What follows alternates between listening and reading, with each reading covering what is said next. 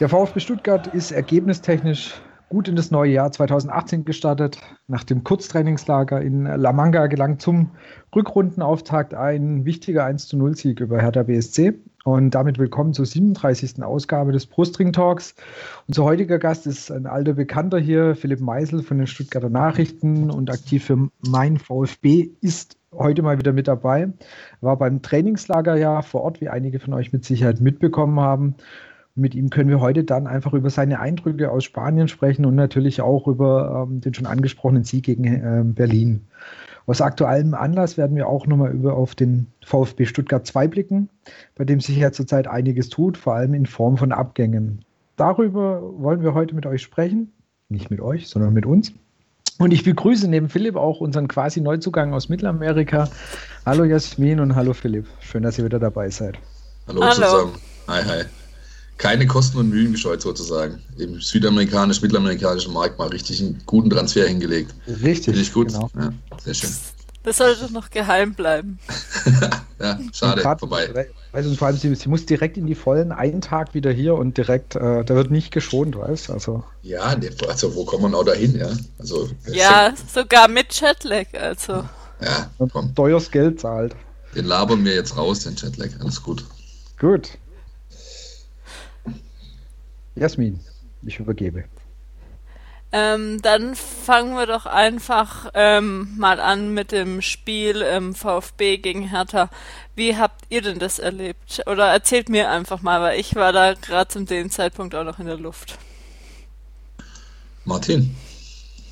Wie habe ich es erlebt? Ähm, ich fand's, die, die erste Halbzeit hast du gemerkt, dass das fand Hertha ist sehr gut gestanden. Die haben das sehr gut gemacht, haben uns eigentlich wenig zugelassen. Wir haben auch nicht, nicht wirklich ins Spiel gekommen. Was wirklich erstaunlich oder was sehr interessant zu sehen war, war einfach natürlich, wie Gomez gesucht worden ist. Und er hat sich aber auch, das muss man wirklich sagen, sehr, sehr aktiv bemüht, war immer, hat immer geguckt, dass irgendwo anspielbar ist, hat sich mal einen Ball erkämpft. Also man hatte wirklich das Gefühl, der, der kommt da mit einem vollen Elan und auch einem Willen, hier ein bisschen was äh, zu reißen, auf jeden Fall mit.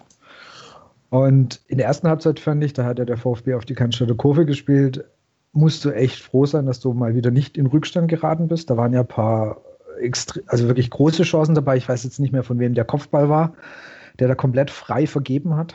Ähm, äh, Salomon Kalou war das. War das Kalou?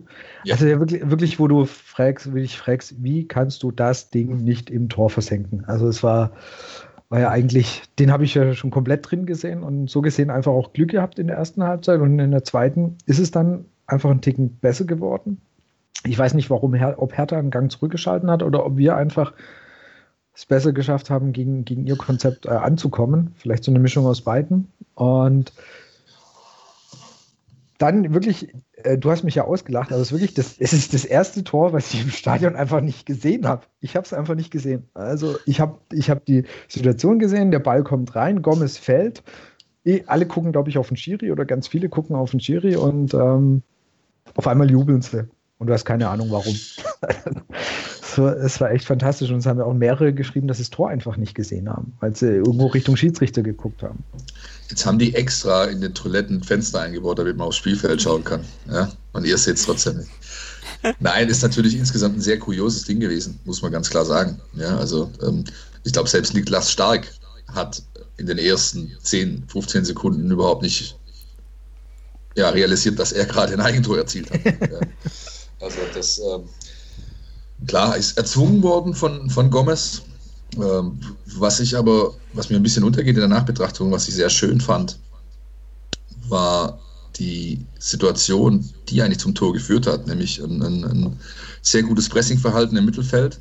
Dann wurde ganz schnell, äh, wurde der, das Spiel ganz schnell gemacht über Özcan und ähm, ähm, Ginczek, der dann den Pass spielt in die Schnittstelle rein, in Marios Lauf und so quasi ja, sehr viel dazu beiträgt, dass diese Situation so entstehen kann, wie sie entsteht, wie sie entstanden ist. Insofern, das war was, was der VfB in dem Spiel nicht oft geschafft hat. Nach Balleroberung wirklich klar, schnell nach vorne zu agieren. In dem Fall hat er es geschafft und so ist dann auch das Tor dann irgendwie zustande gekommen.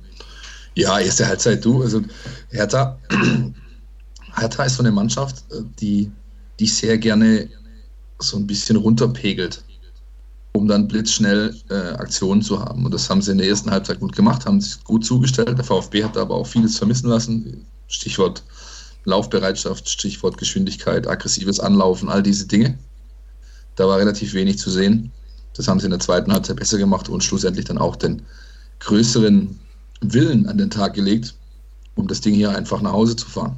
Insofern geht das für mich unterm Strich in Ordnung und ich finde es schön auch, dass der VfB es mal geschafft hat, ein so dreckiges Ding nach Hause zu schaukeln. Solche Spiele haben sie oft verloren in der Vorrunde und diesmal eben nicht und das ist ein ganz guter Start für, glaube ich, um in die Rückrunde zu gehen gibt bestimmt halt einfach so dieses gewisse Selbstvertrauen, weil wenn du jetzt äh, auf die Hinrunde guckst, die letzten Spiele alle verloren und wenn du da jetzt mit einer weiteren Niederlage noch gestartet wärst, ich glaube, dann ist schon, dann, dann kommt schon wieder der Kopf einfach ins Spiel. Und äh, so gesehen war es natürlich auch sehr wichtig, dass, dass, da die, dass ein Sieg steht, dass da drei Punkte stehen und dass man dann ja mit einem etwas besseren Gefühl einfach nach Mainz fahren kann. Nee, ich glaube, der war sogar schon längst da, der Kopf. Also ich denke, das hat, hast du, hat schon Auswirkungen gehabt. Auch die Tatsache, dass du es Mainz, das Pokalspiel jetzt mal außen vorgenommen, nicht geschafft hast, ähm, in vier Spielen einen eigenen Treffer zu erzielen. Jetzt hast du es eigentlich auch nicht geschafft, aber immerhin ähm, zählt einer für dich. Also da war schon, das war, glaube ich, sch schwerwiegender, als man es zugeben wollte, ohne dem jetzt auch allzu viel Bedeutung zuzumessen.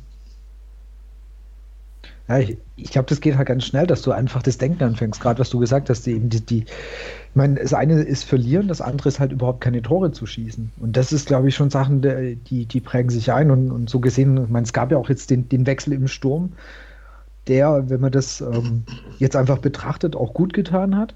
Also wenn du jetzt einfach den Wechsel zwischen Terodde und, und Gomez siehst, das sind einfach das heißt ja oft, das sind ähnliche Spielertypen, sind es auf eine Art auch, aber Gomez bringt einfach, also ich fand schon, wenn du siehst, wie er auf dem Platz stand, wie er gelaufen ist, das, das hat eine ganz andere Ausstrahlung gehabt. Ja, das ist als also, Terodde das hat. Also es sind einfach, das sind zwei komplett unterschiedliche Welten, fand ich, ohne da jetzt Terodde irgendwie zu nahe zu treten zu wollen. Aber genau. Gomez hatte, hatte da eine ganz andere Präsenz auf dem Platz. Also das war, fand ich schon, das merkst du selbst irgendwo oben in der Cannstatter Kurve.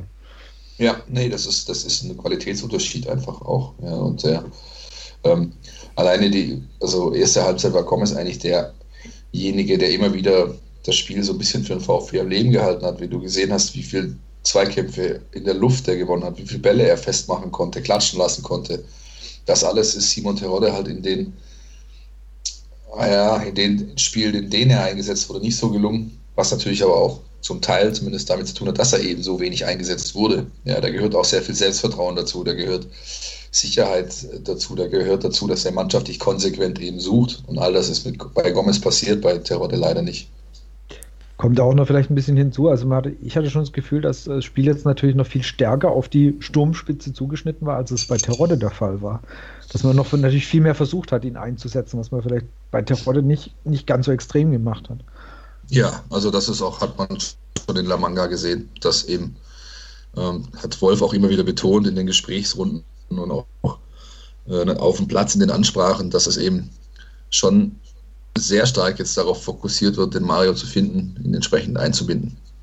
Und, einmal andererseits, sorry, Jasmin, noch ganz kurz, hast ja gar keine andere Möglichkeit. Du kannst so einen Typ nicht holen und sagen, jo, der läuft jetzt halt da vorne rum. Ja, also da, da muss ja, da muss ja eigentlich ähm, alles tun, um den Spieler bestmöglich in Szene zu setzen. Und wie hat euch dann das Zusammenspiel äh, mit Ginczek gefallen? Weil es war, war ja auch noch nicht sicher, ähm, wie die überhaupt zusammenspielen werden ähm, und wie das dann funktioniert. Ähm, weil es schon ja Gomez manchmal auch eher ähm, alleine geht, als es ein Terodde und ähm, wie die zusammengespielt haben, wo damals ja auch, wo bevor ähm, Terodde und ähm, Ginczek zusammen gespielt haben, ja auch nicht ähm, sicher war, wie gut die wirklich gut zusammenspielen können. Ja, also ich fand, ich fand das recht ansprechend. Ich fand, ähm, das vor allem unter dem Gesichtspunkt, dass es eben im Trainingslager nie der Fall war. Ja. Ähm, da waren sie immer in getrennten Trainingsmannschaften. Sie haben auch in den Testspielen nie zusammen agiert, sondern jeder hat seine Halbzeit bekommen.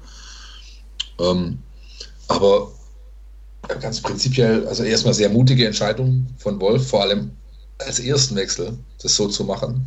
Hätte er auch noch warten können und es erstmal versuchen, ähm, über eine andere Option das Spiel besser zu machen, aber er hat sich zuerst dafür entschieden, die Ginchek zu bringen, wie gesagt, un, unerprobt und das fand ich sehr, sehr mutig.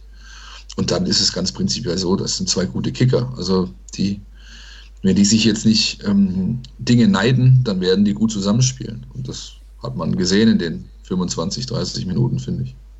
Ich muss auch sagen, die Vorlage kam ja auch ähm, von Ginchek. Richtig, genau.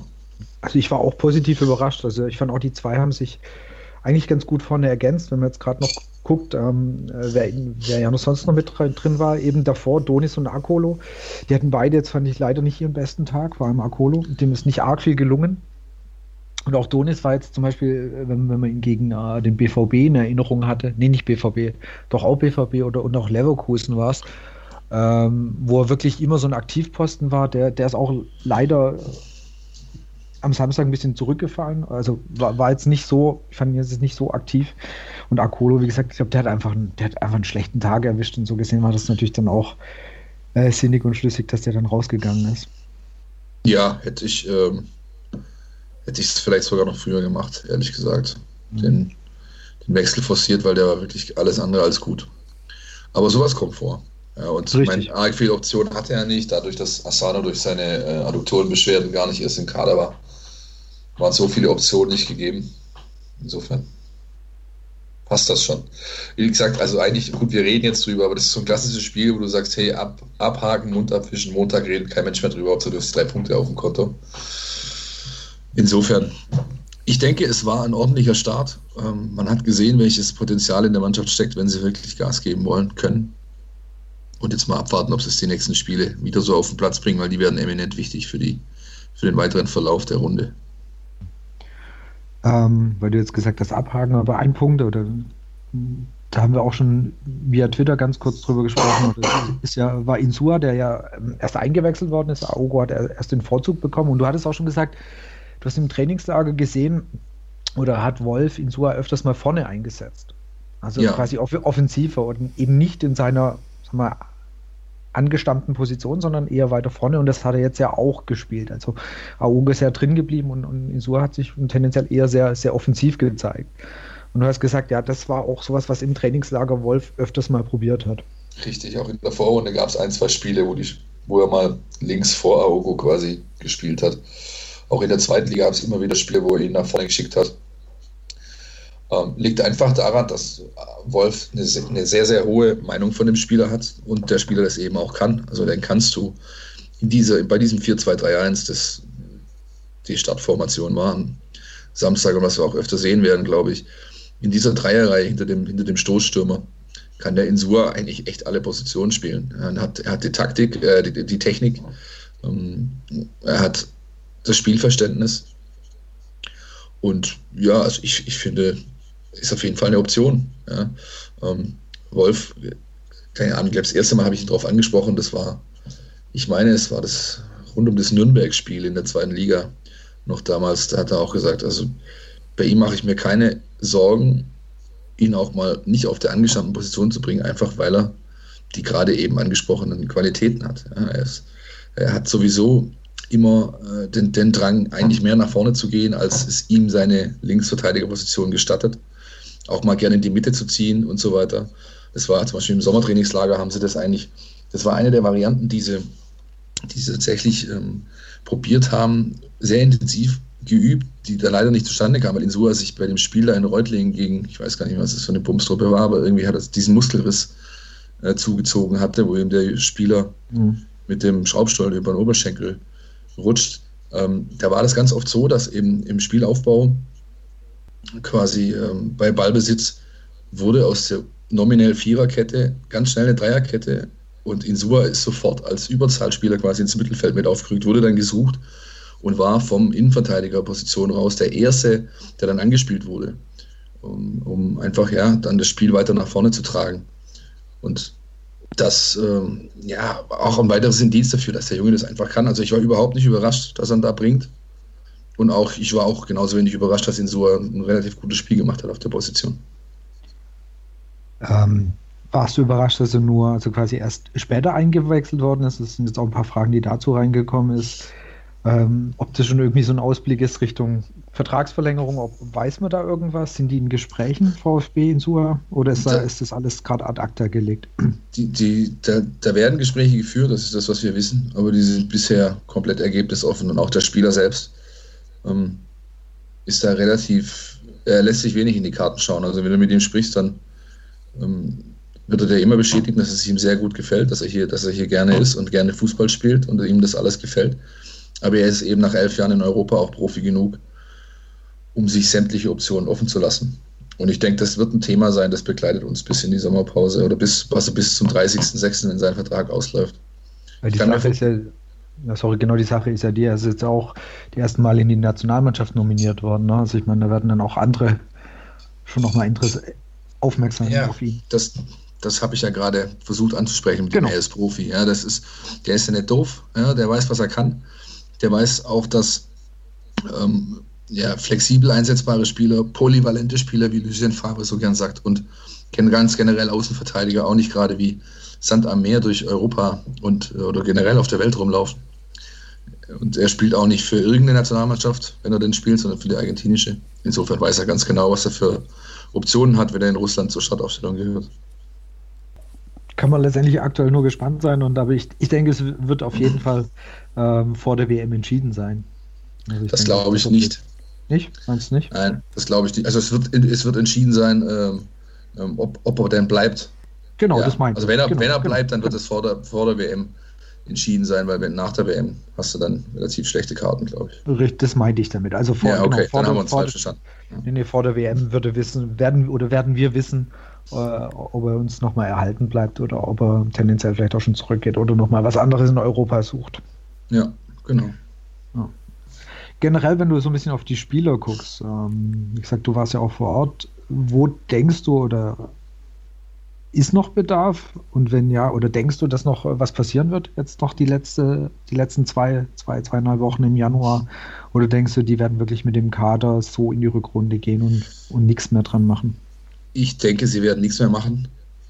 Mit dem, mit dem kleinen Hintertürchen gibt es eine äh, Verletzung auf neuralgische Position, dann werden sie noch handeln. Aber ich glaube, sie sind also ganz unabhängig, ob jetzt noch eine Verletzung kommt, die natürlich niemand sich wünscht. Ich glaube und halte den Kader, so wie er jetzt ist, für extrem gut austariert, für sehr, sehr, sehr gut zusammengestellt. Und ähm, da stimmt die Mischung und daran jetzt was zu verändern, nur damit man was verändert hat und wie noch einen Transfer getätigt hat, halte ich für nicht sinnvoll. Hattest du, wo wir jetzt gerade bei Transfer sind, das kam wirklich, glaube ich, als sehr loses Gerücht, da kam mal was von Werder, Werder Bremen auf, dass die an Ginzek dran waren. War da was dran und hast du irgendwas mitbekommen oder war das wirklich so pur aus der Luft gegriffen? Also da kann ich, da kann ich nur den, Spieler selbst zitieren, der auf Anfrage gesagt hat, da ist überhaupt nichts dran und da war auch gar nichts dran. Okay. Und mehr kann ich dazu nicht sagen. Ich habe mich ja, nicht okay. mit Bremer Kollegen ausgetauscht. Ich habe ähm, den Reschke nicht direkt auf angesprochen. Wir hatten halt mit äh, Daniel kurz die Möglichkeit zu sprechen und der hat einfach nur, der hat nur gegrinst und abgewunken und gesagt, Leute, alles gut. Also er hatte nie den, den ja, das den Wunsch, glaube ich, hier wegzugehen. Und auch trotz dessen, dass die Gomez-Thematik ja da schon durch war, beziehungsweise er schon da war. Also der weiß sehr, sehr, sehr, sehr gut, was er hier hat. Und ähm, auch wenn das vielleicht manchmal nicht so, ja, glaubwürdig ist, aber es ist einer der Spieler, der äh, das sehr, sehr zu schätzen weiß, wie man hier mit ihm umgegangen ist. Auch nach seinen schweren Verletzungen. Ja und der eine gewisse, in gewisser Weise dann auch dafür Respekt soll, respektive Dankbarkeit an den Tag legt. Und deswegen, das äh, kann man alles, glaube ich, getrost ad acta legen. Also jetzt wäre es ja auch total hirnrissig, jetzt ihn noch in der Winterpause abzugeben. Dann, dann sind wir im Sturm, wären wir doch sehr mau besetzt, falls, falls sich mal Gomez dann auch was zuzieht und mal eine Woche oder zwei ausfällt oder mit einer gelben oder was auch immer Karte gesperrt ist. Das wäre eher unschön. Richtig. Ja. Noch zum Thema, was wir vorhin schon mal hatten, ähm, Kaderplanung. Ähm, da gibt's öfters mal auch bisschen unterschiedliche Aussagen von Reschke und Wolf, wo es klar ähm, verständlich ist, Reschke eher, dass es auch niemand mehr kommt, wenn ich es richtig im Kopf habe, und Wolf, dass er doch vielleicht noch auf manchen Positionen. Ähm, ist es einfach nur, dass es öffentlich Wolf noch fordert oder gibt es da wirklich vielleicht auch Unstimmigkeiten zwischen den beiden? Nein, Unstimmigkeiten gibt es da nicht. Das kann ich mir nicht vorstellen. Ähm, dazu arbeiten die beiden zu gut zusammen und zu, äh, sind zu sehr auf einer Linie. Aber es ist, finde ich, ganz legitim, wenn ein Trainer sagt, hör zu, ich habe 24 Feldspieler, respektive 21 Feldspieler, drei Torhüter, ähm, dass dann auch einer gut tun würde, steht völlig, steht völlig außer Frage. Wenn man gerade schon, wenn man sich die Verletzungshistorie anschaut, die der VfB Stuttgart hatte jetzt in den letzten 17, 18 Spielen in der Vorrunde. Ähm, aber ein, ein Dissens oder dass, dass, da, dass es da grobe Meinungsverschiedenheiten gibt, nee, das, das können wir nicht feststellen oder kann ich, konnte ich nicht feststellen.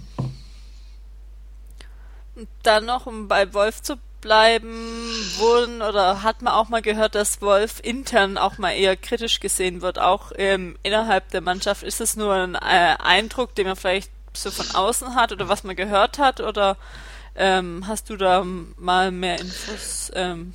Naja, sowohl als auch. Also es gab in der Vorrunde gab es schon zwei, drei ähm, Situationen, wo es, geknirscht hat. Das ist, ähm, das ist bekannt und das ist auch soweit bestätigt von den Protagonisten. Das war mal mit Gentner, äh, das, war, das war noch vor Saisonstart. Das war äh, mit Bartstuber ähm, rund um das Köln-Spiel.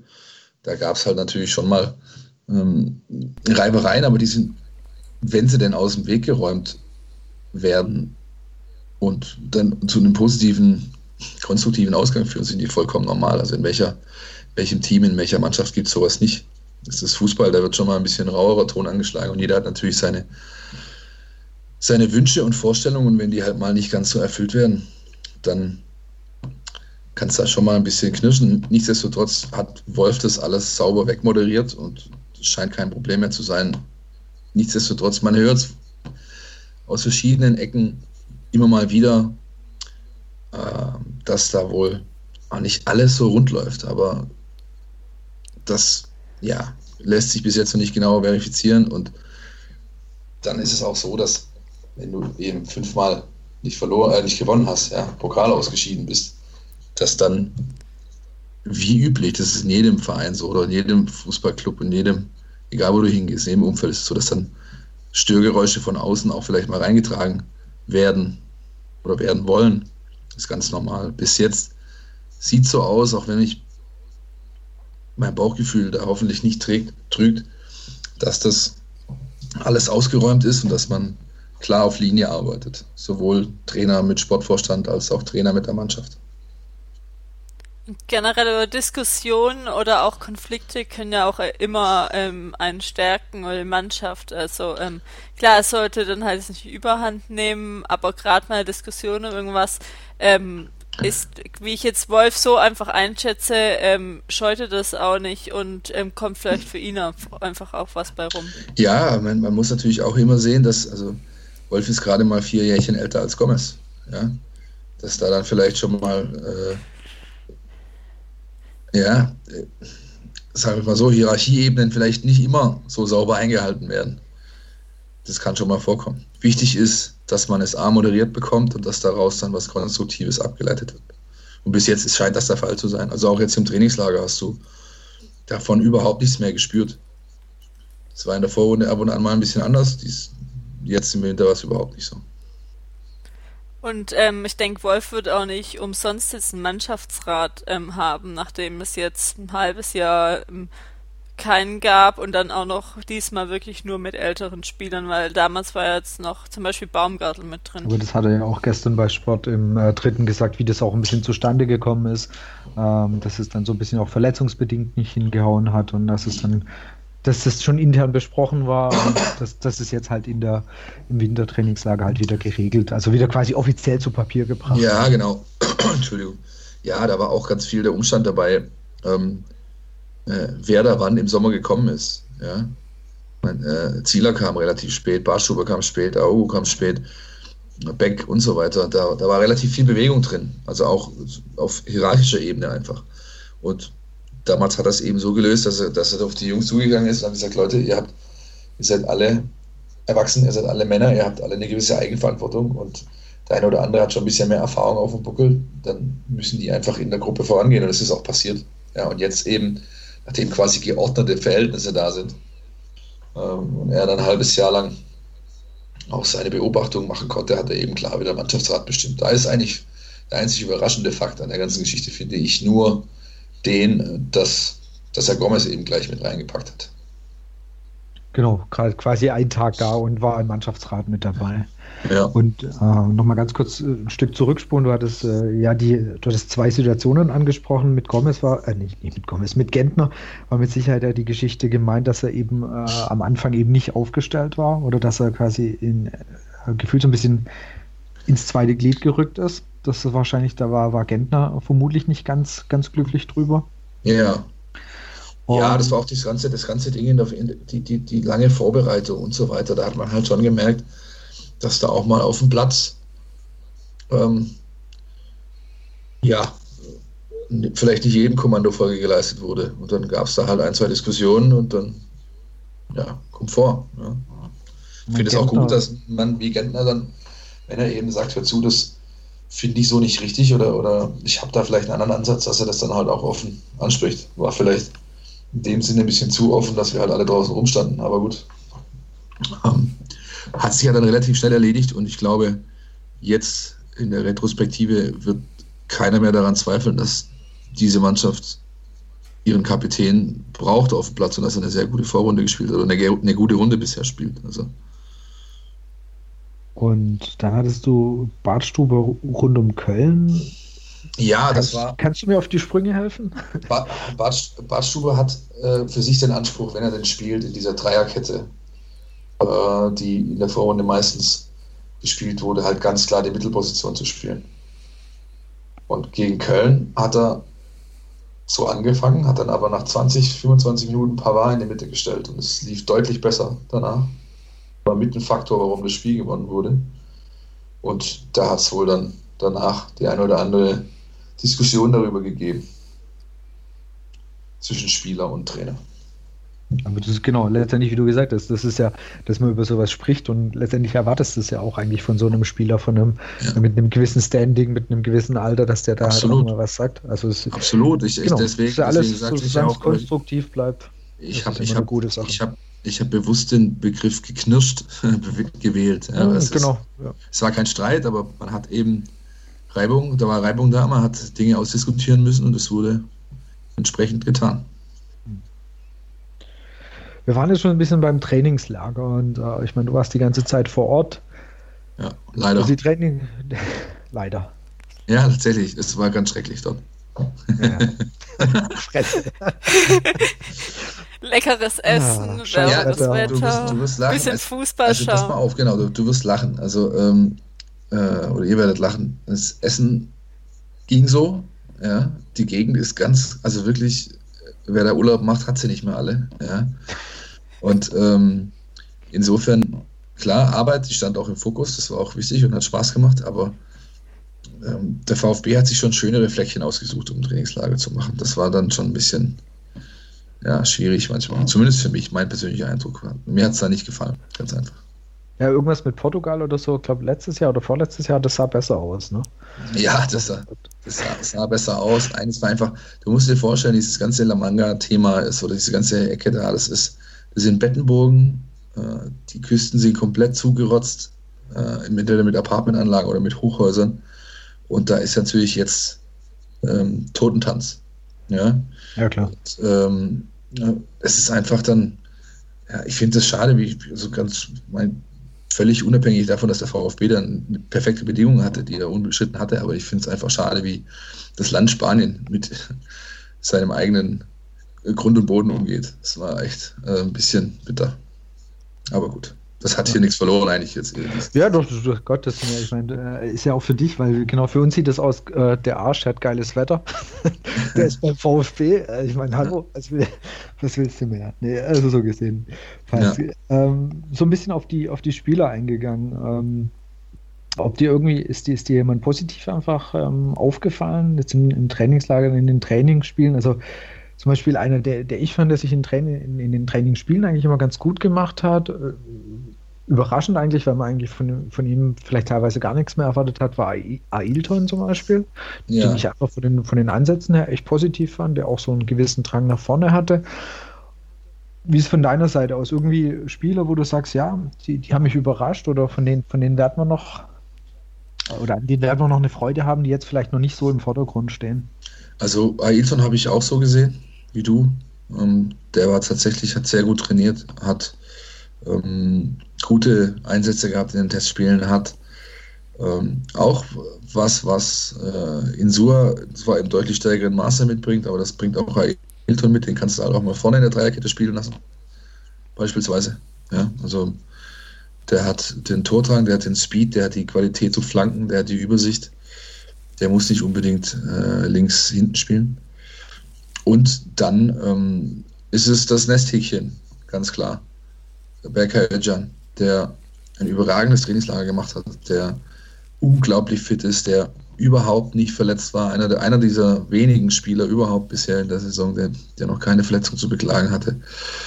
Der ist wirklich, wirklich, wirklich für einen 18, bis jetzt 19-Jährigen, macht er das sehr, sehr stark. Hat man jetzt auch gegen Hertha wieder gesehen. Ich weiß, manch einer sieht den nicht so äh, ähm, ja, positiv vielleicht, aber wenn du, du musst dir nur das, also sein Verhalten anschauen, wenn er einen Ball hat. Der ist nicht zu verteidigen im Sinne von, du kriegst die Pille nicht mehr von dem weg. Der ist, macht meistens sehr kluge Dinge und Trainer ja, sieht das ähnlich, hat, hat, hat eine ganz hohe, ganz hohe Meinung von ihm, hat ihn immer, immer wieder herausgehoben, auch wenn man nicht explizit nach ihm gefragt hat. Und das ist immer eigentlich ein ganz gutes Indiz dafür, wenn ein Trainer so über einen spricht, ähm, dass der Junge nicht viel falsch gemacht haben kann. Normalerweise, wenn du einen Trainer fragst, ja, wer war heute gut, wer war heute schlecht, dann kriegst du immer zu hören, ja, ich möchte eigentlich keinen herausheben, denn entweder waren alle scheiße oder alle gut oder wie auch immer. Aber es gab immer wieder Situationen, wo er ähm, Özcan von sich aus angesprochen hat. Und fand, insofern, ja. Ähm, ja, der hat mir sehr gut gefallen da unten und hat auch jetzt gegen Hertha, wie gesagt, ein gutes Spiel gemacht. Ich fand auch schon ähm, in der Hinrunde, weil er war ja lange auch ähm, gar nicht präsent. Und als er dann gespielt hat, war es echt ähm, top. Und das einfach als so junger Spieler, wo mir dann, wo ich auch gar nicht mehr auf dem Schirm hatte, dass er noch davor noch gar nicht Bundesliga gespielt hatte, ja. sondern dass er irgendwie äh, gefühlt war er schon ewig dabei, aber ist auch ja wirklich noch ähm, sehr jung und sich da nie hängen gelassen und es ist ja schon nochmal ein Sprung, wenn du jetzt dann eben auch erste Liga spielst. Ja, der wird, der wird gerade so ein bisschen zum Mann auch. Ja, also der hat auch die, diese, diese, diese Phase, die du angesprochen hast, Anfang der Vorrunde jetzt, wo er eben keine Rolle gespielt hat, da, also ohne jetzt mich darauf festnageln lassen zu wollen, aber ich, ich würde mal schätzen, mindestens 75, wenn nicht 85 Prozent von Jungs seiner Altersklasse fangen da an, sich in den Schmollwinkel zurückzuziehen ja, der Trainer steht nicht auf mich, bla, äh, nee, kein Bock, was soll ich da, ich will den Verein wechseln und so weiter. Kein Mucks von dem Kerl. Auch wenn wir, wir haben ihn immer wieder mal angefragt, auch äh, für, für Interviews oder sonst was, gesagt, nein, ich rede mit keinem, ich will erst auf dem Platz zeigen, was Sache ist. Der hat sich ganz allein da rausgearbeitet aus der Nummer. Hat sehr, sehr, sehr, sehr viel gearbeitet und sehr gut trainiert, um jetzt in der Position zu sein, wo er ist. Und das sagt schon einiges, wenn du ähm, in so einem Spiel ohne überhaupt drüber, dass du vorher diskutiert, dass du einfach Stamm spielst. Ja, das ist, also hat, der macht gerade einen Riesenschritt und ich hoffe, der kann noch ein, zwei Schippen zulegen bis Saisonende. Würde ich ihm gönnen.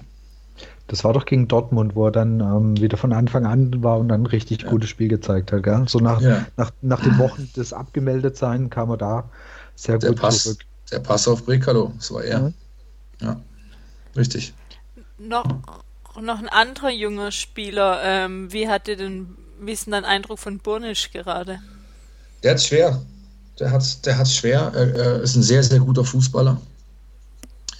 Ähm, hat äh, auch, bei ihm ist es fast, also was bei, diese Polyvalenz, die andere eben auch haben, ist bei ihm auch so ein bisschen ein Nachteil, weil er einfach überall hingeschoben werden kann. Siehst du auch an den Trainingsspielen, du hast oft gesehen, dass er halt Aufgaben bekommen hat, die vielleicht nicht ganz seinem, ja, seiner eigentlichen Stammposition entsprochen haben. Der hat es der hat's wirklich schwer. Der Trainer mag ihn, steht auf ihn, er hätte ihn ja sonst, der hat sich ja durchgesetzt, um ihn hierher zu holen. Aber ich bezweifle, dass er noch allzu viele große Chancen hat, sich gegen das Duo Gentner, Akasiba da durchzusetzen, zu seinen Zeiten zu kommen. Wer mir jetzt auch ähm, sehr gut gefallen hat im Spiel, wo wir jetzt gerade auch bei jüngeren Spielern noch sind, äh, im Spiel gegen Hertha war Baumgartel, der finde ich ein sehr gutes Spiel gemacht hat. Ja. Wie, war der, wie war der im Trainingslager? Ja, also normal. Ja, normal. Also das ist halt auch schon, der ist schon so lange, ich meine, ich habe ihn, ich kenne den Kerl jetzt, ich keine Ahnung, ich schaue den Fußballspiel zu, seit der U17 in Bundesliga gespielt hat. Ja? Und da ähm, ist es oft so, dass, ja, dass man Dinge als gegeben annimmt, ja, weil man eben schon so lange den Spieler, den Spieler beobachtet. Aber er hat ein sehr, sehr gutes Spiel gemacht am, am Samstag, wurde auch nicht umsonst danach explizit hervorgehoben hat in Abwesenheit von Bartstuber äh, den, den Job als Chef da hinten drin erledigt, hat dann, als der wieder reinkam und man dann auf, auf die Dreier- respektive Fünferkette umgestellt hat, sich sofort wieder in seine dann ihm zugedachte Rolle gefühlt. Ähm, der Reschke hat, hat, hat was ganz äh, Wichtiges gesagt in der Mixzone nach dem Spiel am Samstag, nämlich dieses Spiel muss er jetzt für sich als Messlatte nehmen. Ja, das war somit das beste Bundesligaspiel, das Timo Baumgartel geliefert hat. Wenn er das zum Standard machen kann, dann hat er einen weiteren Schritt in seiner Entwicklung vollzogen, die ohne Zweifel noch nicht abgeschlossen ist. Und ich denke, das ist auch in ihm drin. Also der, der ist einfach super abgeklärt, macht überhaupt keine Faxen, ist auch also auf, neben dem Platz immer einer von denen, die sehr viel Spaß haben, ja, und sei es durch irgendwelche Basketball- oder Lattenschusswettbewerbe oder sonst was. Aber wenn er auf dem Platz steht, unglaublich seriös. Und wenn er es jetzt noch schafft, diese Leistung, wie gesagt, als quasi sein Standard immer anzubieten, dann wäre das der nächste Schritt, den er hoffentlich zu gehen imstande ist die haben halt auch intern, denke ich, also haben jetzt wirklich super Qualitäten in Verteidigung. Also mit Pavard und Bartstuber und da bringen die sich gegenseitig dann auch weiter. Klar, Bartstuber als ähm, dann erfahrener, aber eben gerade ein Pavard und ähm, Baumgartel ähm, können sich dann auch gegenseitig hochziehen oder eben auch ähm, mit Bartstuber dann zusammen oder da denke ich auch noch viel lernen. Vergesst mir den Kaminski nicht. Alle, vergessen, alle genau, vergessen ja. immer den Kaminski. Ja. Starke Entwicklung hätte ich dem ja. nicht zugetraut. Echt. So sieht es nämlich aus, ja. Das ist, das ist wirklich was, was, was mir viel zu kurz kommt, auch immer wenn wir mit den Kollegen dann oben im Spiel äh, sind und äh, immer meistens im Dreierteam die Noten dann vergeben für unsere Noten für die Roden auf der, auf der, auf der Homepage, die Einzelkritik. Da ist es äh, wird der mir immer zu schlecht gesehen. Und dann, dann, dann sage ich, zähle ich den einfach mal kurz die Dinge auf, die er einfach richtig gut gemacht hat. Und dann kann ich es meistens, äh, kann ich ihm noch so eine, so eine halbe Note plus irgendwie zuschaufeln. Aber der hat eine Riesenentwicklung gemacht, er will unbedingt WM spielen. Ähm, ja, und auch wenn er mit Sicherheit äh, seine Macken hat, er wirkt hölzern. Das hat aber, glaube ich, eher was mit seiner Physiognomie und seinem Laufstil zu tun, als tatsächlich ähm, wie es denn eigentlich ist. Immer, äh, kann ich immer gerne den Bogen schlagen zu Martin Lanik. Der sah auch immer aus, wie wenn du ihm irgendwie eine Berührungsmittelwoche gegeben hast, aber es war eigentlich ein, ein, richtig guter Kicker. Dem hat einfach der Speed gefehlt, aber ansonsten war es ein richtig guter Kicker. Ähm, ja, macht es super solide, erledigt seine Aufgabe immer, immer mm, ja, zu 100 Prozent und ich glaube, keinen Ausfall in der Vorrunde hat der Trainer auch öffentlich so schwer beklagt wie der, wie der von Marcin Kaminski.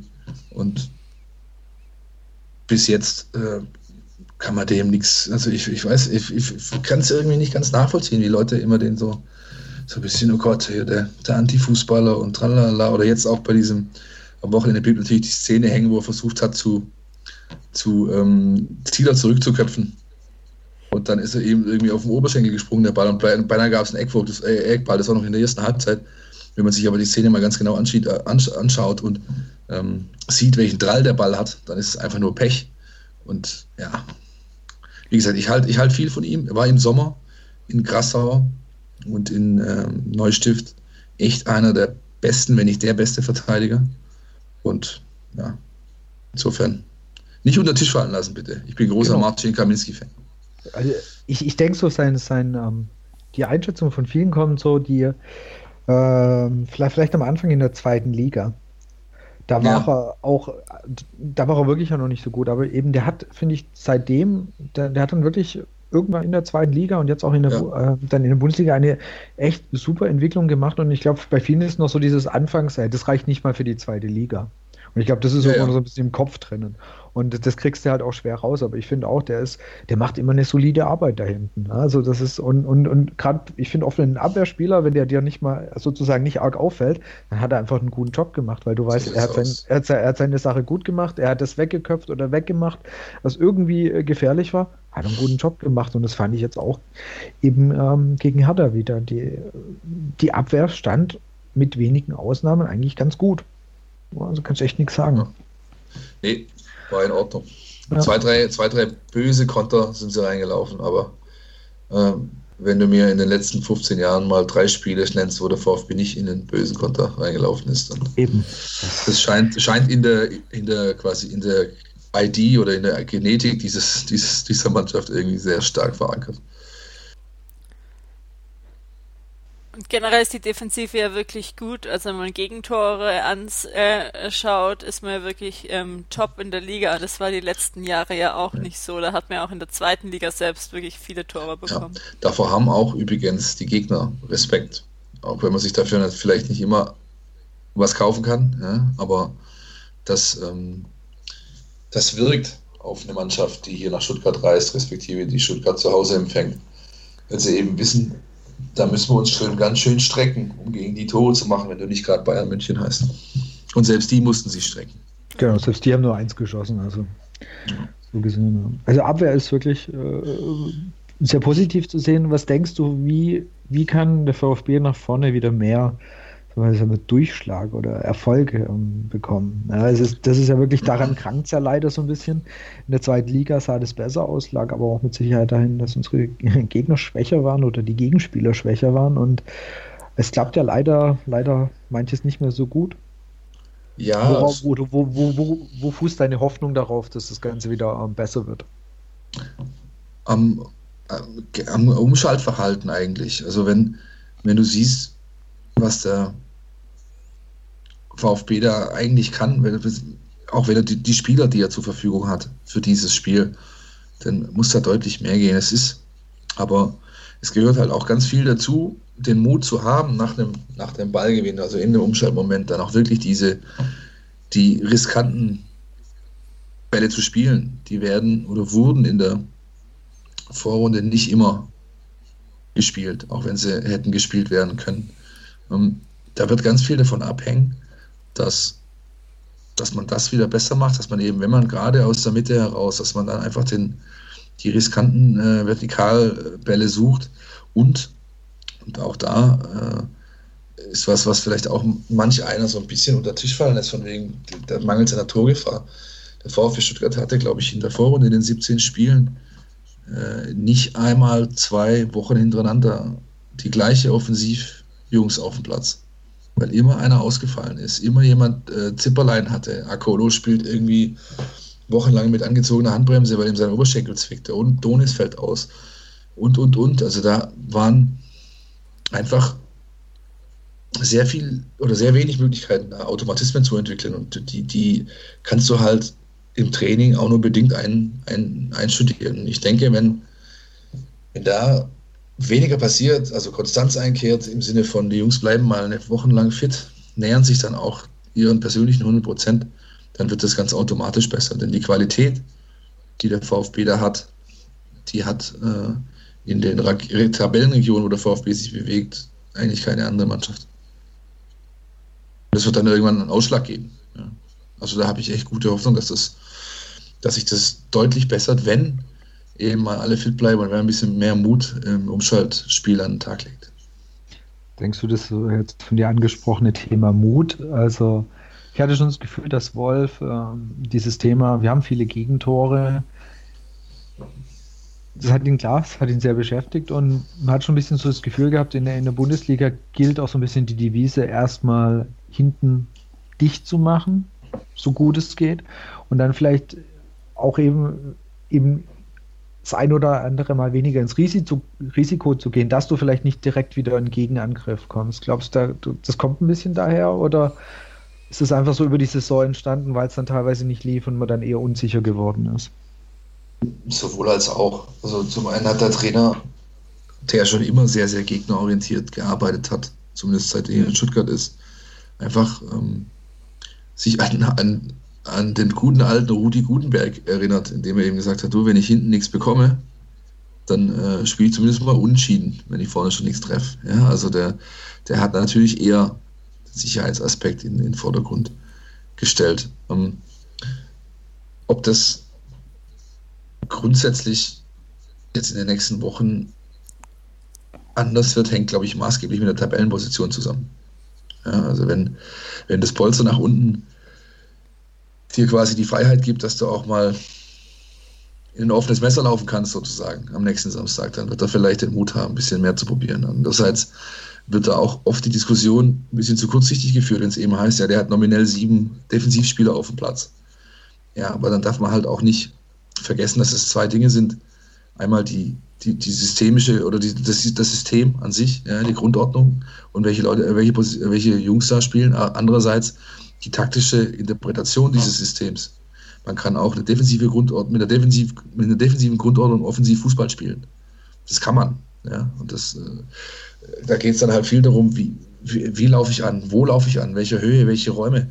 Ähm, insofern wird sich zeigen, wenn da ist, hängt ganz viel von der Stabilität ab, wie die, wenn die Mannschaft es jetzt mal schafft, wieder äh, einfach konstant ihr Level A zu bringen und B die entsprechenden Ergebnisse einzufahren, wird der Trainer, denke ich, auch sukzessive hier und da mutiger werden.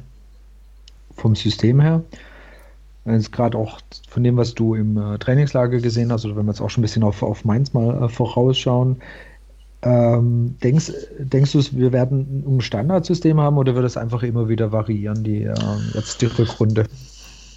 Ähm, in, also das das äh, 4-2-3-1, das jetzt gegen Hertha der Start war und auch in den beiden Testspielen, das ist, glaube ich, schon das, was er jetzt favorisiert. Ähm, dann hast du A mal einen nominellen äh, Offensivspieler mehr auf dem Platz, dann hast du aber auch ähm, ähm, ja, die, die, äh, den Zwang, dadurch, dass du, dass du, dass, dass es eben mehr Mut erfordert, das auch wirklich dann auf den Platz zu bringen. Also es ist, ähm, ich denke, er wird weiterhin flexibel bleiben, auch wenn er Hast du jetzt auch gegen Hertha gesehen. Ja? Sobald eben das Spiel es erfordert hat, äh, bringt er den, den nächsten Innenverteidiger, geht auf 5-3-2 oder, oder ja, 3-5-2 oder wie auch immer man das nennen möchte. Also äh, taktische Flexibilität, systemische Flexibilität wirst du, wirst du weiter aufsehen, oft sehen. Ich denke aber, das 4-2-3-1 mit dem, mit dem Ansatz jetzt wie gegen Hertha wird für die nächsten Wochen zumindest mal das sein, mit dem der VfB Stuttgart beginnt. Ja. Dann wird sich zeigen. Sein, ähm, es, der, der, Wolf ist jemand, der, der ist alles andere als dogmatisch. Ja. Es gibt viele Trainer, die halten an ihrem Ding fest, auf Teufel komm raus. Alex Zorniger, ja, kann sich, glaube ich, jeder noch daran erinnern, ähm, wie das da gelaufen ist. Ja. Und bei, bei Wolf ist es halt überhaupt nicht so. Der hinterfragt extrem viel. Der, der ich glaube, ich habe, ich kenne, man muss, glaube ich, lange, lange suchen, bis man jemanden findet, der so viele Stunden seiner Woche vor äh, Y-Scout oder Scouting Feed oder sonst was zubringt, der Videoanalyse macht, noch unnöcher und ja, eben den Ansatz hat, äh, lieber ändere ich öfter, wenn ich das Gefühl habe, es bringt mich und meine Mannschaft weiter, als dass ich völlig dogmatisch an meiner Gangart festhalte. Das hat man auch oft schon an seinen Wechseln gesehen, wie, er, wie viel Joker er auch schon eingewechselt hat oder äh, Vorlagengeber. Das ähm, hat ja auch nicht, schafft ja auch nicht jeder Trainer so. Ja, also die sind, die sind, die sind da extrem, ähm, äh, ja, wie soll ich sagen, offen. Ja, die haben, also keine Ahnung, der Markus Frengin und der, der Muzzi und so, die rennen in der Halbzeit, rennen die runter mit ihren Laptops, die, äh, spielen dem, dem, Trainer vor, was er will, die streamen das in der Kabine auf Bildschirme hoch und, und und, und, und. Also da wird, wird einfach sehr, sehr viel getan. Und wenn, wenn die das Gefühl haben, ähm, es bedarf einer Änderung, auch wenn sie vielleicht dem widerspricht, was wir, mit, mit dem Plan, den wir eigentlich ins Spiel gegangen sind, machen sie es eben trotzdem. Und solange es zum Erfolg führt, machen sie es dann auch richtig. Wo wir jetzt eben dann gerade schon bei Mainz sind, was, was erwartest du oder was denkst du? Können wir langsam mal unseren Auswärtsfluch etwas beenden? ich, erwarte, beenden? ich erwarte in allererster Linie mal eine rote Karte von Nigel de Jong. Ähm, und, dann, und dann mal gucken. Nein, also ähm, ja, das ist, ist auch wenn es ein bisschen abgedroschen klingt, aber wann, wenn nicht jetzt? Ja? Ähm, du hast eine Rechnung offen. Du hast eine Mannschaft, die nicht unbedingt äh, ja, die stärkste ist. Äh, du hast einen Sieg im Rücken, du hast äh, neues Selbstvertrauen dadurch gewonnen, auch dass du vorne drin einen Mann hast, der eine Präsenz ausstrahlt, die du auch noch außerhalb vom Stadion merkst, im Zweifel. Also ich glaube, die Vorzeichen stehen schon ganz, ganz gut, dass der VfB da am Samstag was holen kann. Und letztendlich, wir können auch jetzt rein, wenn die Woche jetzt nichts Weltbewegendes passiert, ähm, kann, du hattest es vorhin auch angesprochen, es gab oft Wechsel, spricht eigentlich nichts dagegen, dass quasi der gleiche Kader wieder zur Verfügung steht. Das heißt, es wird sogar eher noch Asano mit zurückkommen. Das heißt, äh, du hast jetzt nicht mal große Verletzungssorgen aktuell, was auch mal ganz angenehm ist. Ja, genau. Also das ähm, ist für Trainer natürlich schwierig, weil er Leute enttäuschen muss, ganz klar. Ähm, für die Mannschaft aber gut, weil ähm, auch der Platz 18 auf dem Bogen halt umkämpft ist unter der Woche. Ja. Ist nie von Nachteil, wenn die Leute Gas geben müssen, um, äh, um eben mitreisen zu dürfen oder vielleicht dann auch von Beginn an auf dem Platz zu stehen, wenn sich niemand verletzt. Äh, und das hoffe ich einmal, toi, toi, toi, dass es äh, nicht schon wieder was passiert. Dann hat er einfach fast alle Waffen im Arsenal, wenn er dahin fährt, jetzt mit der Truppe am Samstag. Du hast ja auch äh, Manet ähm, erleben dürfen oder sehen dürfen. Was ist deine Einschätzung? Wann denkst du, wann können wir den wieder im Kader sehen? Hm. Schwierig, ja. Absolut. Also ich hatte ich es ja ich hatte es ja letzte Woche schon in unserem Podcast äh, angesprochen, das Thema. Ich halte es für absolut unseriös, da wirklich genau zu sagen, hier diese Woche und da und hier und da. Da kann noch so viel passieren. Man hat man jetzt auch gestern gesehen, er hat das Spielersatztraining, äh, dass es immer für die Jungs gibt, die zwar auf dem Bogen waren und aber nicht von Beginn an gespielt haben, respektive für die, die eben gar nicht im Kader waren, gibt es ein sogenanntes Spielersatztraining das relativ intensiv ist. Und da hat er wohl mitgewirkt, musste abbrechen, weil es ihm im Knie äh, gezwickt und gezogen hat. Hm, also ein guter Freund von mir, ist Sportmediziner, hat die, hat die betreute U-Nationalmannschaften im Fußball und im Handball und der sagt immer wieder, wenn ich mit ihm über solche Sachen diskutiere, du darfst nie vergessen, wenn jemand lang und schwerwiegend verletzt war, dann musst du die Zeit, die er gebraucht hat, bis er in der Reha die ersten Schritte wieder auf den Platz gehen konnte, musst du nochmal komplett drauf rechnen, bis er wieder bei 100 Prozent ist. Das heißt also, bei Manet reden wir von neun Monaten fast, die er gebraucht hat, um wieder auf dem Platz stehen zu können nach der Verletzung. Und jetzt, äh, das war kurz vor Weihnachten. So viel Zeit ist bisher nicht vergangen. Ja. Also, wenn es blöd, wenn es ganz, ganz blöd läuft, wird der gar kein Spiel mehr machen. Wenn es weiterhin so gut läuft, wie also in der Saison jetzt, wenn es weiterhin so gut läuft, wie es bisher bei ihm läuft, dann kann man ganz, ganz vorsichtig darauf hoffen, dass er irgendwann Ende März, Anfang April vielleicht mal wieder so weit ist, dass er tatsächlich eine ernsthafte Option für den 18er Spielberichtsbogen darstellt, für den Spieltagskader. Genau, dass mal eingewechselt wird oder so. Genau, richtig. Ja. Aber bis er wieder bei 100 Prozent ist, äh, würde ich mal irgendwann so August ansetzen vielleicht. Ja.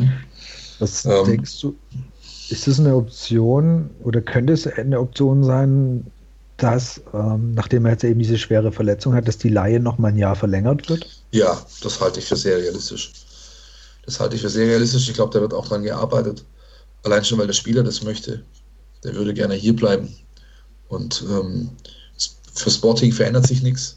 Sie haben weiterhin eigentlich noch einen langlaufenden Vertrag mit ihm. Der geht, glaube ich, bis 21, wenn ich es richtig weiß.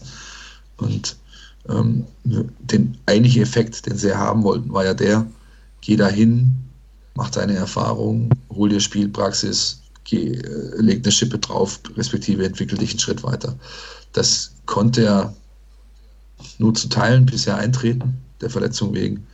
Insofern glaube ich auch, dass Sporting ähm, da ein gutes Geschäft machen würde, wenn sie eben sagen, du, wir lassen dich nochmal ein Jahr hier. Also Stand heute würde ich auch sagen, da würden alle drei Seiten davon profitieren. Ja, also, wie gesagt, Spieler, Spieler ähm, will unbedingt, der ist hier, der fühlt sich hier sowas von scheiße wohl. Das war am Samstag war das tolle Szene, ja. Ähm, alle Journalisten warten schon an der Mixzone, bis die Türe aufgeht zur, zur, zur Kabine und zum, zum Spielertunnel, wo die Spieler rauskommen. Und als erst die Tür geht auf und alle schon zücken ihre, ihre Smartphones, Mikrofone, irgendwas. Und dann kommt aber nicht ein Gomez, und es kommt auch nicht ein Zieler und auch nicht ein Gentner, sondern in Zivil gekleidet Carlos Manet mit seiner kleinen Tochter, die vielleicht so drei Jahre ist, wenn überhaupt, komplett in rosa äh, äh, Prinzessin-Klamotten eingepackt und VfB, VfB. Ja, so ist die Kleine da rausgelaufen. Also es war, war eine tolle Szene und ähm, ja, denen gefällt sie ja. Also ich glaube, die Chancen stehen nicht schlecht, dass da der Sportchef eine gute Verhandlungsposition hat. Mhm.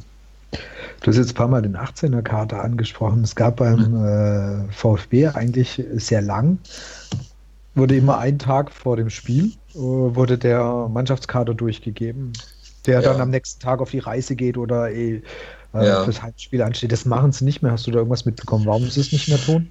Das machen sie nicht mehr, weil sie sich äh, so we wenig möglich in die Karten schauen äh, okay. wollen lassen. Ähm, sie sind dazu nicht verpflichtet. Das war eine freiwillige Aktion. Vom, also die, die Liga gibt ja einiges vor, wer da wann wo was sagen darf, mit wem sprechen muss und welche äh, und so, was noch viel, viel mehr. Aber in dem Fall ist das nicht vorgegeben.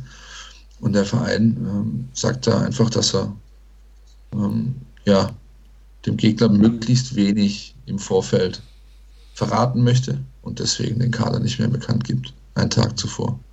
Okay. Ja. Jetzt haben wir schon ein bisschen vorausgeblickt auf Mainz. Ich denke, arg viel kann man auch so uns noch nicht sagen, weil die Woche ist noch lang. Es kann im Training noch einiges passieren, aber wir haben noch ein tagesaktuelles Thema.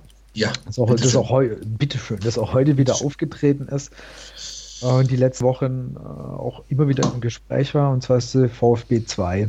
Und ja. ähm, es gab ja, das war im Herbst, gab es ja schon die ersten, ja, sagen wir mal, Meldungen, dass der VfB 2 aufgelöst werden soll am Ende der Saison. Dann hat der VfB gesagt, nee, das ist, das ist nicht so, das ist noch eine, wir sind da noch in der Entscheidungsphase, das kann sich noch in alle Richtungen entwickeln und jetzt ist im Winter ähm, Aderlass wäre noch, glaube ich, eine recht freundliche Umschreibung. Also das ist wirklich, es sind drei wichtige Spieler gegangen. Feistsammel ist gegangen, Breyer ist gegangen und ähm, heute noch äh, kam noch die, der Wechsel von Sonora, ja. der na, nach Argentinien geht. Also das heißt, alle schon eher so die Stützen sind jetzt weg. Und die Frage ist natürlich, was passiert beim VfB 2? Warum, also es scheint ja schon eine Entscheidung zu geben, warum kommuniziert man die nicht? Feisthammel ist ja zum Beispiel einer, der das in dem Interview ja, ja vorgeworfen hat, der jetzt gerade bei euch bei der Stuttgarter Zeitung, der gesagt hat, ich wusste nicht, wie es weitergeht. Ich hatte keine Planungssicherheit. Ich habe zwei Kinder und ich hätte einfach gern gewusst, ob und wie es weitergeht und der deswegen mit dem Wechsel an den VfB rangetreten ist. Ja. Ja, was weißt du da dazu? Thema VfB 2, was gibt es ja. da? Ist schon irgendwas durchgedrungen zu euch? Also ich, ich auch nicht. Sag mal so, die erste, die erste sehr, sehr gute Quelle, die ich zu dem Thema hatte, die war zwei, drei, vier Wochen bevor, bevor dann Stolterfurt zum ersten Mal da drüber öffentlich geschrieben hat. Äh, die ist bis heute auch, ja, der ist nicht umgekippt oder sonst was, der hat eben gesagt dazu, das Ding wird abgemeldet. Und ich persönlich meine,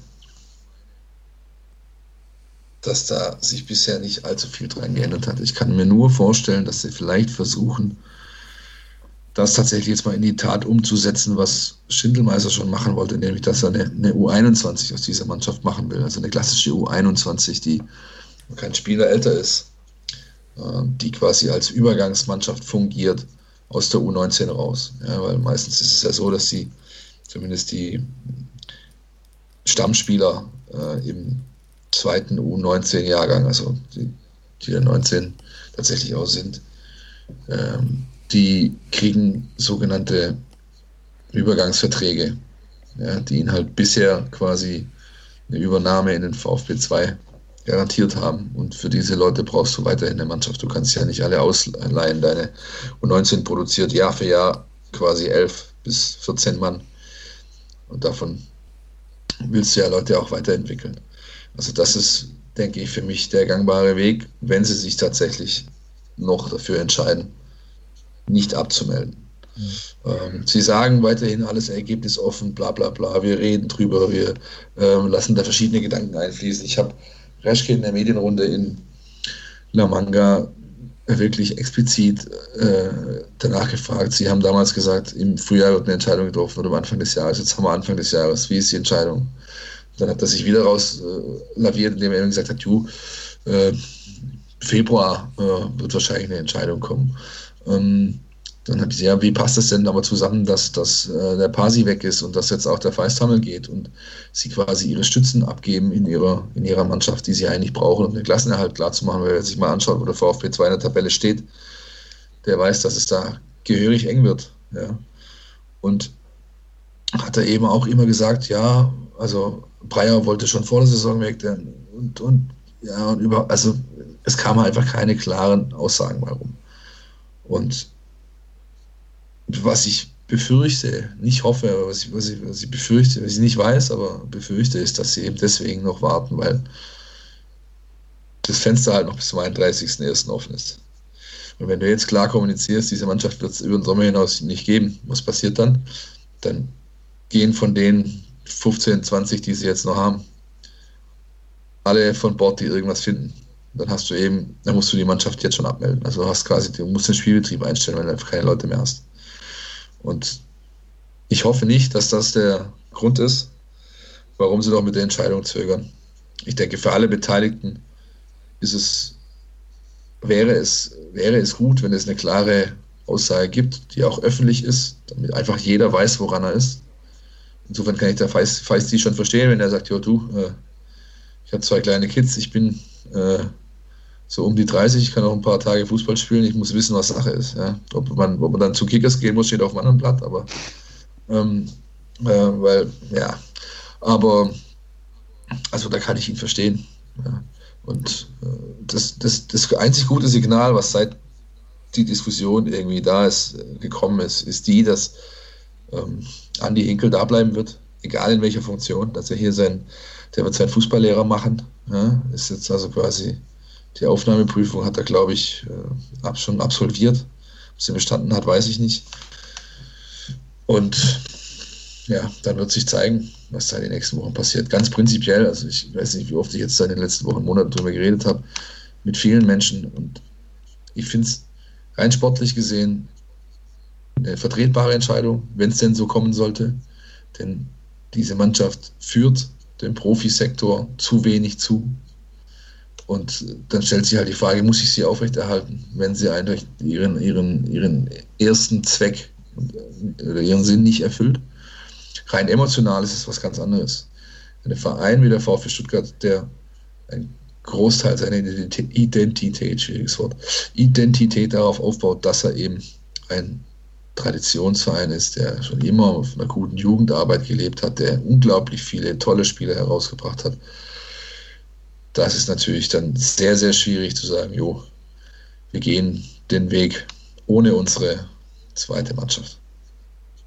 Ja, es ist halt einfach, wenn man guckt, die zweite Mannschaft hat vom VfB einfach eine gewisse Tradition, ja. Also das ist, ja, das war, es war einfach schon immer so ein Aushängeschild und, und ja. äh, die etwas Älteren unter uns werden sich an das 6 zu 1 gegen ja. Eintracht Frankfurt erinnern. Ja? Also das ist einfach im DFB-Pokal in der ersten Runde. Äh, also das sind einfach, das sind viele auch schöne, äh, erinnernswerte ja. Geschichten, die, die es das über auch. den VfB 2 gibt. Und so gesehen ist es natürlich auf einer einen Seite schade, es ist aber auch verständlich, wenn sie es machen. Ich fände es halt brutal wichtig und fair den Spielern gegenüber zu sagen, Leute, wir melden das Ding ab, ja, wir bleiben, was auch immer, aber halt so diese, dieses, ich halte das alles so offen, wo wohl mit Sicherheit inner, innen drin schon die Entscheidung gefallen ist, das ja. finde ich halt, ist kein guter Stil. Also das tut mir echt leid, das, das musst du so nicht machen.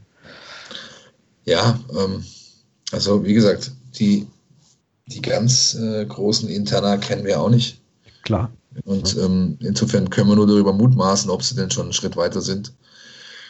Aber ganz sicher bin ich da auf deiner Linie, wenn es, also ich will nicht von schlechtem Stil sprechen, das will, weil, ja, aber also offen sollte man miteinander umgehen. Da geht es ja nicht nur um die Spieler, da geht es um den Staff, da geht es um, genau. um, um, so viele Menschen, die, äh, die irgendwas mit dieser Mannschaft zu tun haben oder was mit ihr anfangen können, ja, auch Fans, ja, die da regelmäßig hochgepilgert sind und sei es nur die, Reis, die Remsecker Rabauken, aber also ja, man sollte einfach möglichst schnell, möglichst klar kommunizieren, was Sache ist und das dann auch dementsprechend dezidiert darlegen, warum man denn so entschieden hat, wie man entschieden hat. Genau. Ist aktuell irgend noch ein Spieler dabei, von dem du denkst, der den Sprung schaffen könnte?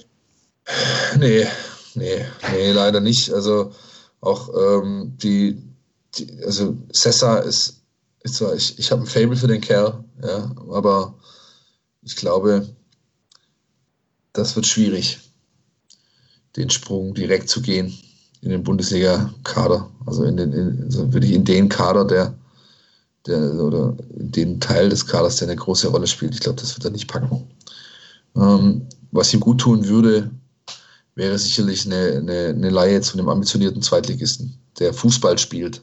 Ja, das ist auch ganz wichtig. Also wenn du diesen, wenn du den verleihst, wenn du mit ihm erstmal noch vielleicht einen Tag verlängerst und ihn dann verleihst, dann verleih ihn bitte zu einer Mannschaft, die Fußball spielt wenn du den zu Heidenheim gibst oder so, ja, wo nur die Bälle übers Mittelfeld drüber gebolzt werden und nur hoch und weit und auf den zweiten Ball gehen, dann wäre das äh, der Todesstoß für diesen Kerl. Weil der braucht einfach, ja, der muss, muss, einfach eine Mannschaft sein, die Fußball spielen kann und Fußball spielen will. Und die gibt es auch in der zweiten Liga, aber das wäre, glaube ich, ein guter Zwischenschritt. Und so schätze ich ihn persönlich auch ein. Der ist jemand, der, der sehr kleiner Birne ist, der kann ähm, der fühlt sich dadurch nicht zurückgesetzt oder sowas und ich glaube, der kann damit relativ viel anfangen. Und bei Kreuz, äh, den man, mit dem man ja auch verlängert hat, der auch so als das, das Top-Talent gilt, so in der Altersklasse im Verein schon lange, da wäre ich mal extrem vorsichtig, ob das nicht einfach nur äh, eine Vertragsverlängerung war, die dazu dient, irgendwann auch eine Ablöse zu generieren, weil mhm. äh, Alex Kreuz hat in der Vorrunde in der Regionalliga nicht wirklich eine Rolle gespielt. Und das in einer Mannschaft, wo er es eigentlich tun könnte. Ähm, da hat man auch immer wieder mal gehört, dass da vielleicht nicht alles, ähm, ja, also dass andere einfach disziplinierter arbeiten, sagen wir mal so. Und, Party on.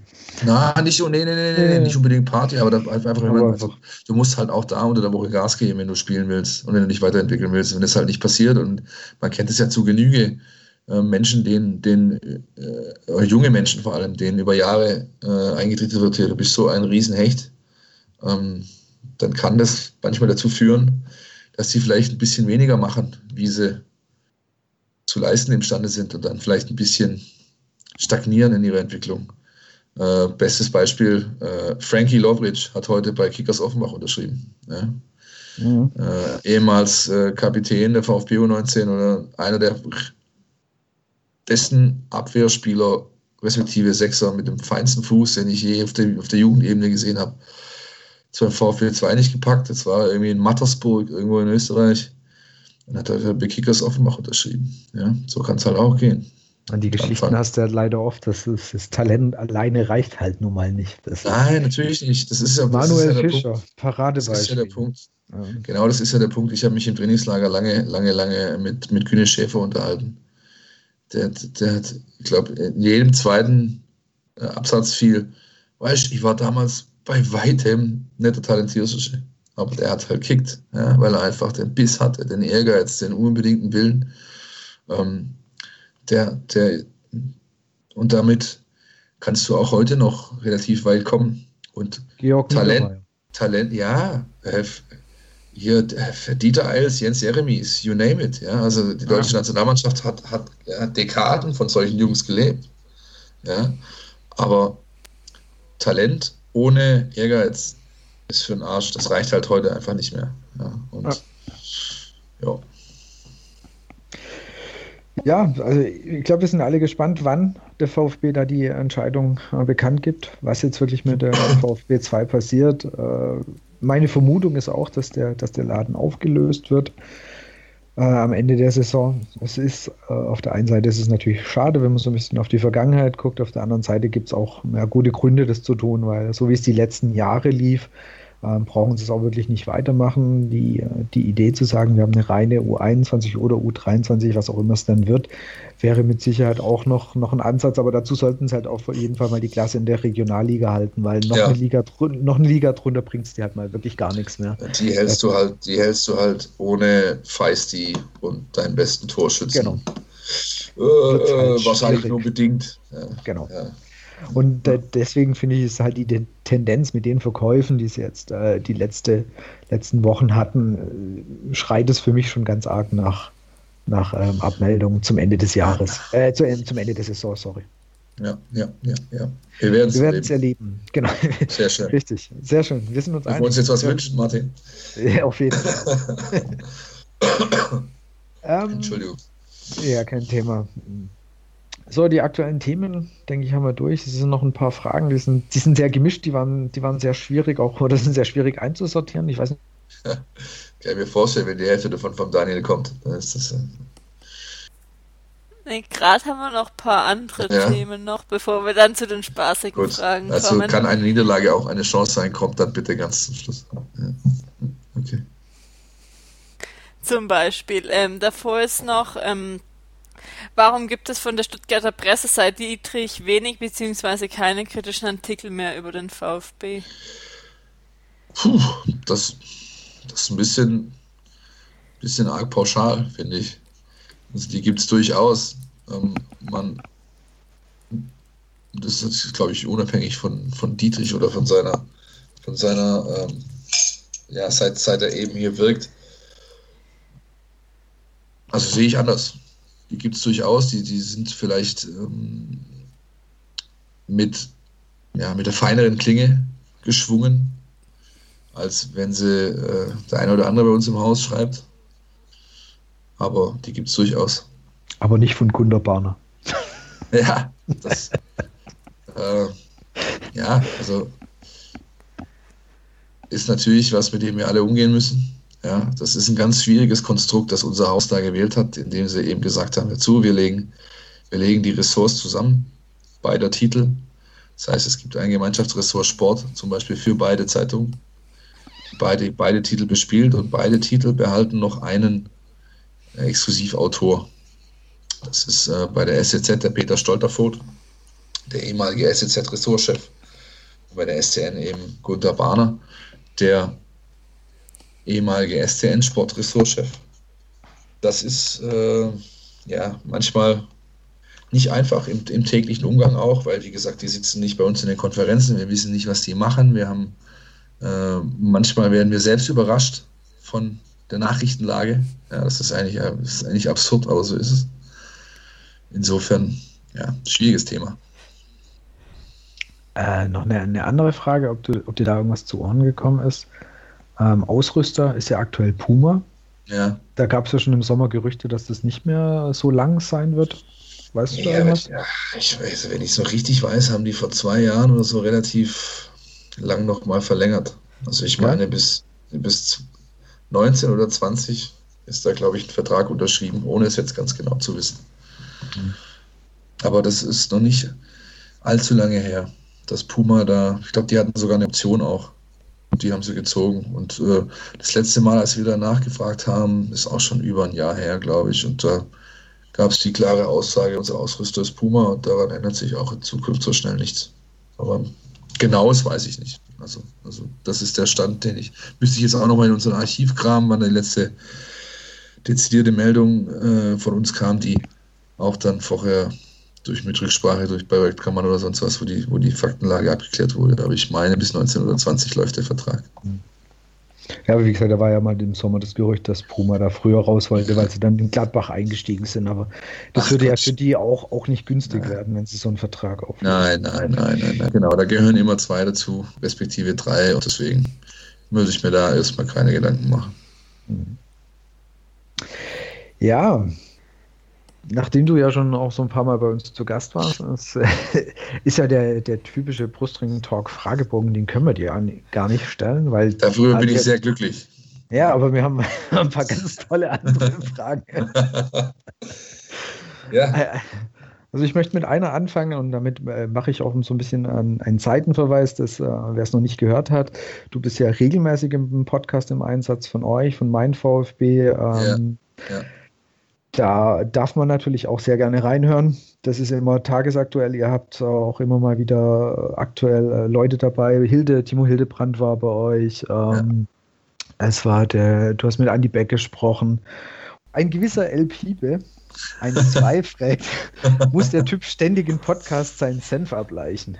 Ja, offensichtlich ist das so. Ne? Ja, ich meine, gut, in dem Fall habt ihr mich eingeladen, was, äh, was ist, ist bei uns im Haus, ist es eben so, dass wir damit begonnen haben, jetzt am Mittwoch unsere, glaube ich, 13. Folge, die verpflichtete 13. Folge aufnehmen werden mit, man höre und staune, Gunter Barner als Gast.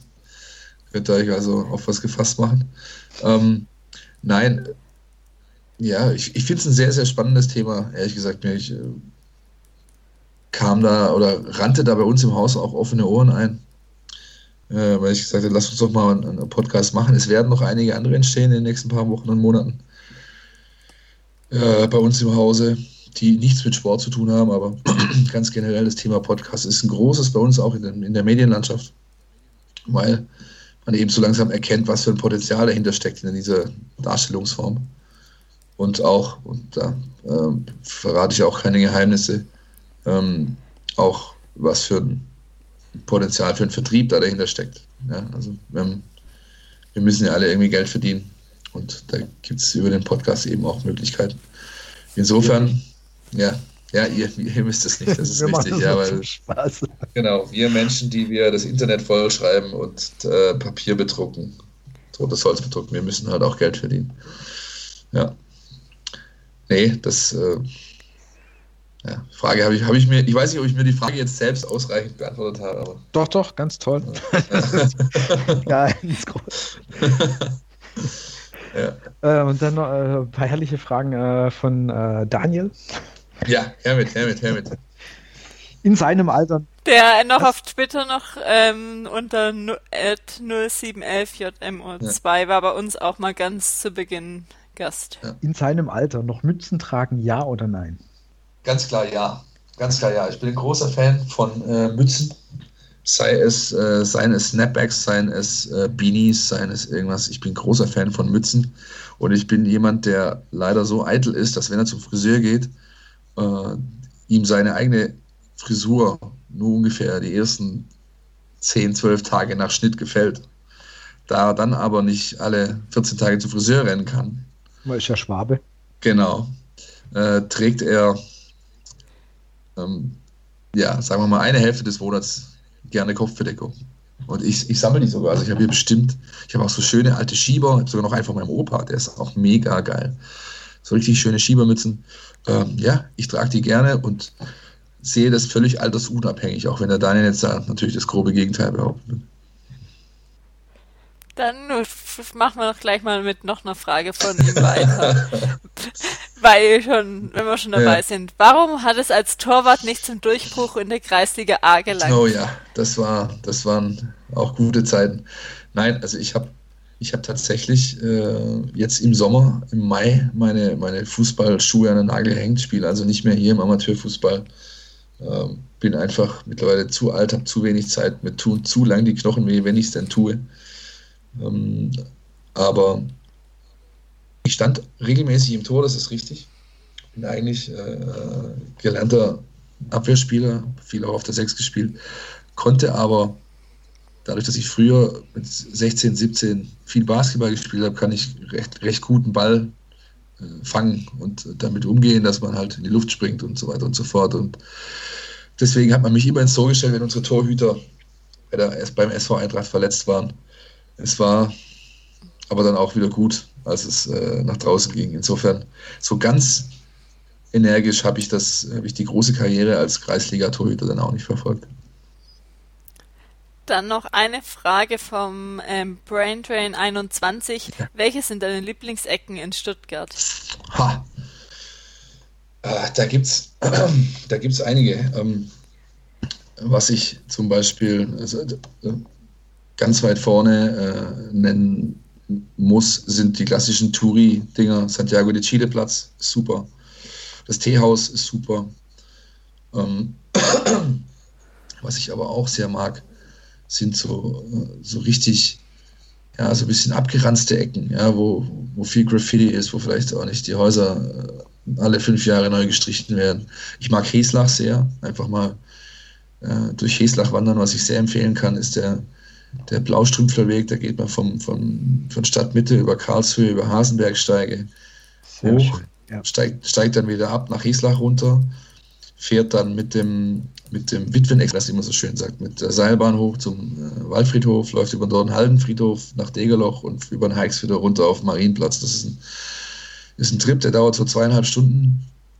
Ähm, und da kommt man an wirklich, wirklich vielen wunderschönen Ecken vorbei. Und gerade in Heslach, wenn man durch Heslach dann unten läuft, da gibt es einfach schon, das ist ja so alte, ein altes Arbeitereck einfach mit äh, sehr, sehr links angehaucht auch. Ähm, das, da gefällt es mir. Finde ich wirklich gut. Und so in der Innenstadt, was ich in der Innenstadt besonders mag, ist ähm, der Ibis Beirut. Das ist ein Libanese, der tatsächlich auch von Libanesen geführt wird.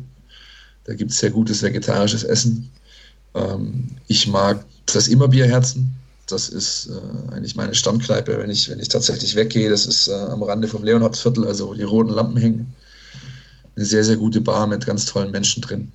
Jo, ich hoffe, das reicht mal für den ersten. Ja, dann bleiben wir mal noch bei Tipps äh, rund um Stuttgart, gehen aber näher Richtung VfB und Bad Cannstatt. Was ja. sind denn deine Schräggastro-Tipps ähm, dort? Ha. Da gibt es tatsächlich einige.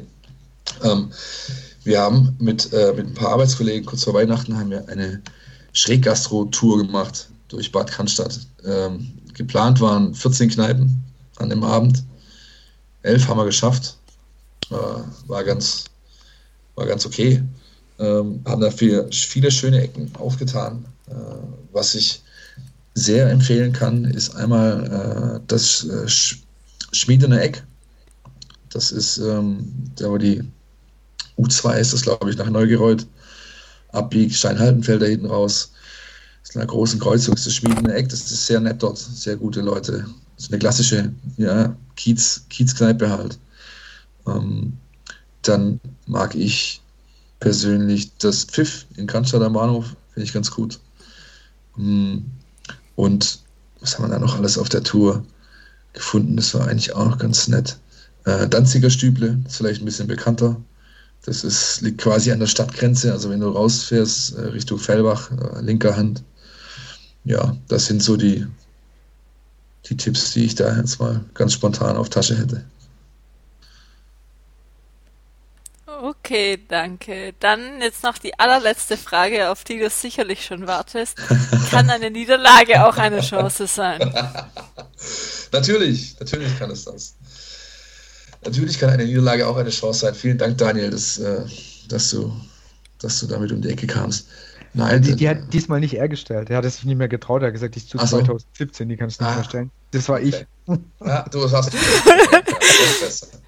Nein, eine Niederlage kann, kann, kann, immer auch eine Chance sein. Eine Niederlage ist ja ganz prinzipiell äh, eigentlich ein guter Zeitpunkt, äh, Dinge zu hinterfragen und dann auch anders zu machen. Und daraus entstehen meistens Chancen. Insofern kann auch eine Niederlage eine Chance sein. Richtig. Sehr schön. Dann hat ja. Daniel endlich die Frage beantwortet. Er hat, glaube ich, lang genug warten müssen. Ich glaube, er hat sich nicht mehr getraut, die zu stellen. Nee, ich glaube auch nicht. Ja. Ja. Sehr schön. Sind wir durch, oder? Auf jeden Fall. Liebe Leute, es war, das hat großen Spaß gemacht. Es war, es war, wie wollte ich sagen, es war wieder eine sehr, sehr unterhaltsamer ähm, Abend mit dir. Das ist ähm, immer wieder schön, wenn du zu Gast bist. Danke, danke, ebenfalls. Ich freue mich immer hier zu sein. Es ja. macht Spaß. Und, äh, du darfst auch ein bisschen länger reden wie, wie, wie bei deinem Podcast. Da ist es halt, ja, ist halt ein bisschen kürzer, aber da wird es auch nicht so lang gehen. Ich glaube, das wird nicht, wird bei euch nicht passen. Nee, ich finde es auch ganz, prinzipiell ganz gut, muss ich ganz ehrlich sagen. Ja, ähm, weil wir Journalisten ja eher immer zum Labern neigen. Ja, und wenn man sich dann, quasi, wenn man sich dann quasi selbst beschränkt, ich finde das ganz gut. Ja, weil du einfach, du ähm, auch diese, diese, ich, mit dem mit Dirk Preis, dem, dem Sportchef, mache ich immer so zum Spieltag hin so ein kleines Video, 120 Sekunden. Also wirklich zwei Minuten Zeit, um auf das Spiel, auf das anstehende Spiel zu blicken. Und das ist äh, wirklich eine Herausforderung, ja, weil man ja, sich, sich, äh, sich sehr stark fokussieren und beschränken muss. Und das äh, finde ich spannend. Das ist auch zum Beispiel auch einer der Gründe, warum mir Twitter so gefällt. Ja? Weil nicht jeder ellenlang irgendwas äh, schreiben kann, sondern du musst es schaffen, mit, mit, mit relativ wenigen Zeichen äh, zur Verfügung Dinge zu erzeugen, entweder eine gute Konversation zu führen oder eine klare Aussage zu treffen oder was Witziges äh, zu machen oder wie auch immer. Ja, aber du hast dafür nicht so viel Zeichen und äh, das finde ich persönlich ganz spannend an diesem sozialen Netzwerk. Gut, dann wie gesagt, von meiner Seite bleibt dann auch nochmal, wie gesagt, zu sagen, herzlichen Dank, dass du da warst. Immer gerne. Ähm, Jasmin, möchtest du den Abspann machen? Kannst du noch, also hast du noch im Griff, nachdem du es jetzt ja Wochen nicht mehr gemacht hast? Oder? Ja, kriege ich noch hin. Großteil hast du ja schon gesagt. Ähm, Genau, wir werden den, äh, den Podcast auch nochmal ähm, verlinken im Podcast statt, dass Leute da mal reinhören könnten. Ähm, kommt dann ja wahrscheinlich, wenn die Folge rauskommt, müsst eure dann auch ähm, bald online kommen. Ich glaube, wir kommen am Do äh, Donnerstag diese Woche, ja. Ja, ein bisschen schneller. Okay, dann ein bisschen schneller. Sehr gut, sehr, ja. gut, sehr gut. Aber Leute brauchen ja dann auch noch ein bisschen und Zeit, uns das zu hören. Und dann könnt ihr direkt mit eurem weitermachen genau, und dann ist ja. auch schon der nächste, äh, äh, das nächste Spiel steht an. Von dem her eigentlich perfektes Timing. Genau, wo ihr uns noch finden könnt, wie immer Facebook, Twitter und Instagram und einfach nach Brustring Talk ähm, suchen. Dort stellen wir auch immer Fragen, wie jetzt heute waren wirklich gefühlt, äh, oder waren sehr viele Fragen, wo wir auch ziemlich viele untergebracht haben. Könnt ihr auch beim nächsten Mal ähm, gerne wieder Fragen stellen, auch vielleicht mal ein paar andere an den Gast. Hat Philipp jetzt ja auch alles ausführlichst beantwortet. Und genau, wir freuen uns dann auch noch auf Feedback und ähm, euch eine schöne Woche bis zum Spiel und wir hören uns dann bald wieder. Tschüss. Ciao. Wiederhören.